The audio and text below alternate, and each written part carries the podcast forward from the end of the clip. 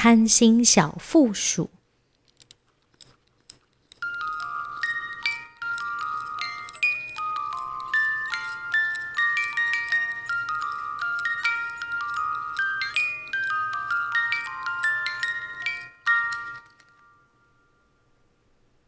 小负鼠本来一点都不贪心，它天生就喜欢可爱的东西，特别是那些闪闪发亮的东西。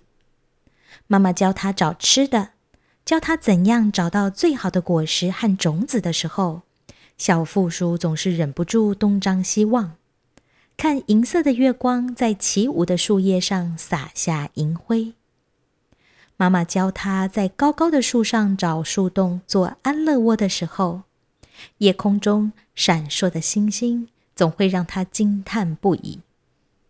妈妈教他在丛林里怎样避开危险的时候，清晨亮晶晶的露珠上那变幻的色彩吸引住了小负鼠，叫他数也数不清。后来发生了一件事情，改变了小负鼠的一生。一天清晨。小鸟才刚醒来，像负鼠这样的夜行动物都要回家睡觉了。小负鼠经过草丛的时候，看见一个巢，巢里满满的都是闪闪发亮的东西。小负鼠兴奋极了，它弯下腰来，伸出爪子，轻轻抚摸着这些发着蓝光的玻璃珠。闪亮的大理石球和反光的瓶盖，这些美丽的宝物从没离它这么近，近的可以摸得到，可以捧在手里。突然，一只深蓝色的鸟从头顶的树枝上飞下来。“你干嘛动我的宝物？”园丁鸟嘎嘎叫着，还对小负鼠又啄又戳的。“嗯。”我只是摸一下嘛，它们那么漂亮。小负鼠边说边跑进了灌木丛，避开了怒气冲冲的主人。它躲在一根茂密的树枝下，园丁鸟才啄不到它。整个上午，小负鼠一家睡得又香又甜，可是小负鼠。却一直张望着园丁鸟巢那些特别的宝物，希望自己也能拥有。小负鼠今天新学到，原来美丽的东西是可以真正拥有的。嗯，这比森林那些只能看的宝物好多了。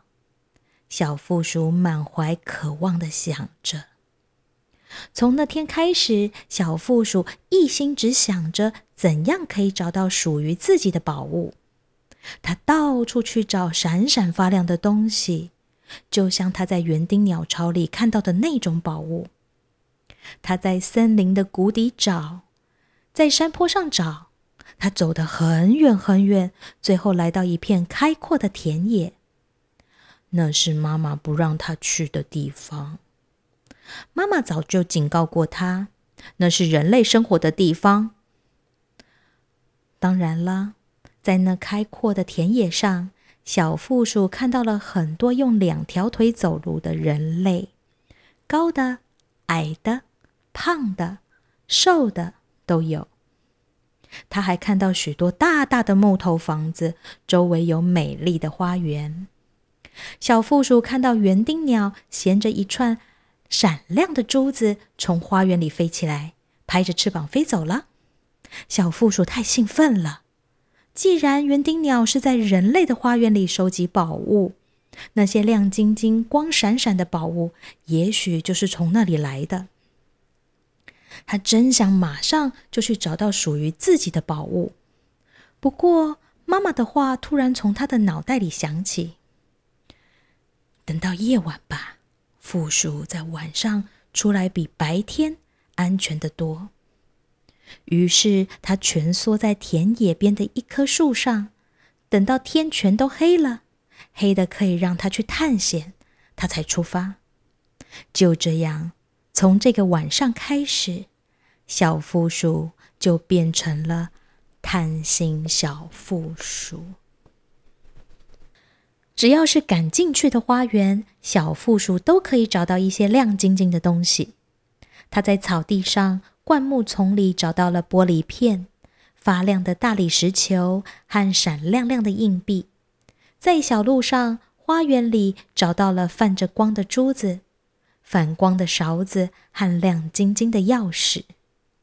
当所有人都在梦乡的时候，贪心小负鼠就在房子周围悄悄爬着。到处找到宝物，能拿多少就拿多少。也许你会问，贪心小负鼠怎么带走他的宝物呢？当然是用他的育儿袋喽。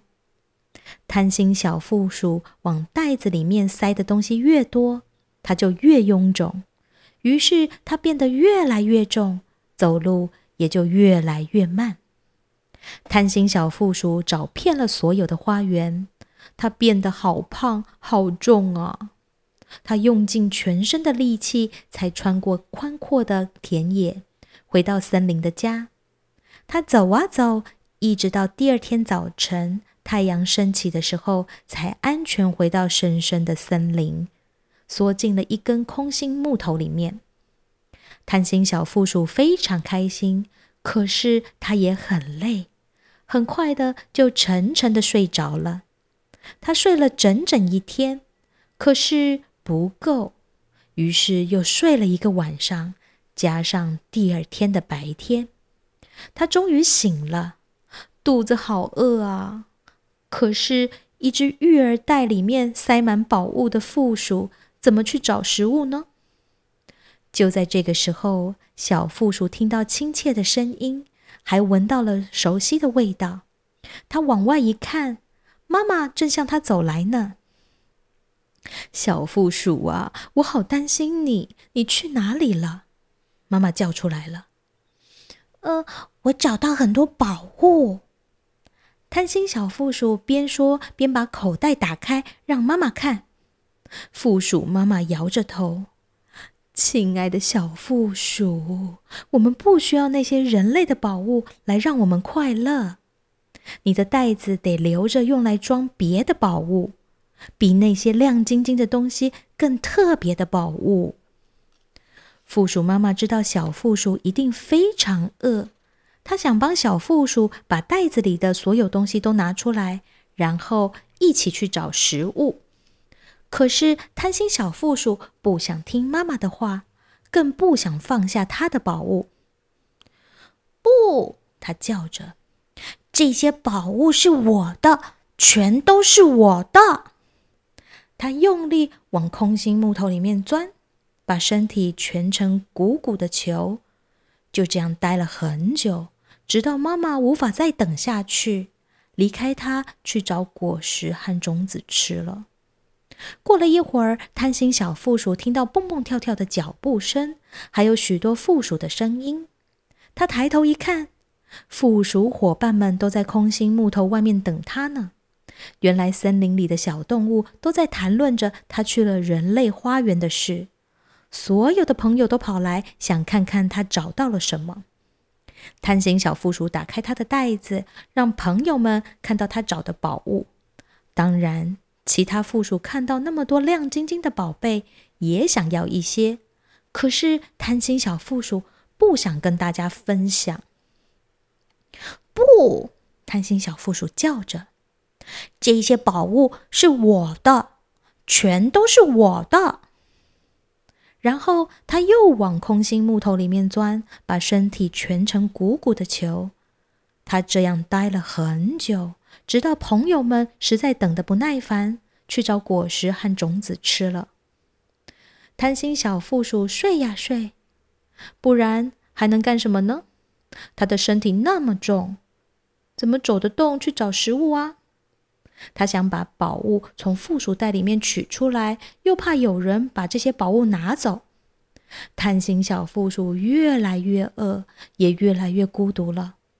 妈妈没有回来，朋友们也没有回来。他坐在空心木头里面，看着外面的世界。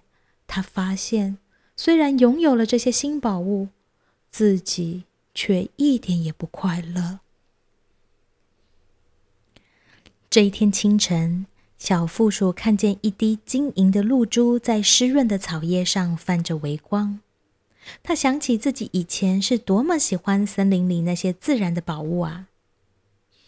嗯，我真傻，他对自己喊：“是时候把负鼠袋子里的东西倒出来了，是时候让自己从这些沉甸甸的东西里解脱了。”小负鼠从空心木头里爬出来。慢慢穿过丛林，来到了园丁鸟的那片草原。园丁鸟看到这个访客，惊讶极了。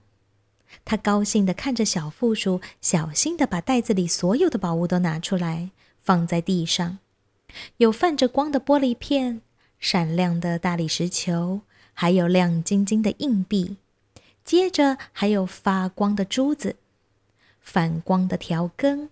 还有亮晶晶的钥匙，所有的宝物都拿出来了。小负鼠的袋子空了，而草地上堆满了亮晶晶的东西。园丁鸟花了一整天把最好的宝物挑出来，当然，他最喜欢的都是蓝色，放进他的巢里。那天晚上，袋熊发现了剩下的宝物，并拿回自己位于地下的家。让黑黑的家中亮起来。而这时候，负鼠已经不贪心，也长大了，蹦蹦跳跳的去找食物了。他还是像以前那么开心，那么轻盈，那么自在。负鼠吃了很多果实和种子，然后又忙碌起来。他要给自己找个新家，一个在高高的空心树上安全的家。然后他去找妈妈，让妈妈看到他已经不是那个袋子里装满人类的宝物、被压得沉甸甸的负鼠了。他还想告诉妈妈，现在他长大了，可以独自在森林里生活了。就在那之后不久，就像妈妈说的，负鼠发现他的袋子里有了比那些亮晶晶的东西更特别的宝贝。是一只刚刚出生的负鼠宝宝。负鼠宝宝慢慢长大，开始爬出袋子，到森林里探险。新附鼠妈妈带着它的宝宝一起享受森林的美丽。他们一起看月光下泛着微光舞动的叶子，看夜空中闪亮的星星，在晨露里寻找。变换的颜色。新附鼠妈妈还教它的宝宝怎样找到最好的果实和叶子来吃，怎样察觉到森林里的危险，怎样在高高的空心树上筑安全的巢。最重要的是，新附属妈妈教育宝宝不要离开森林，要避开人类的花园，特别是那些亮晶晶的。人类宝物。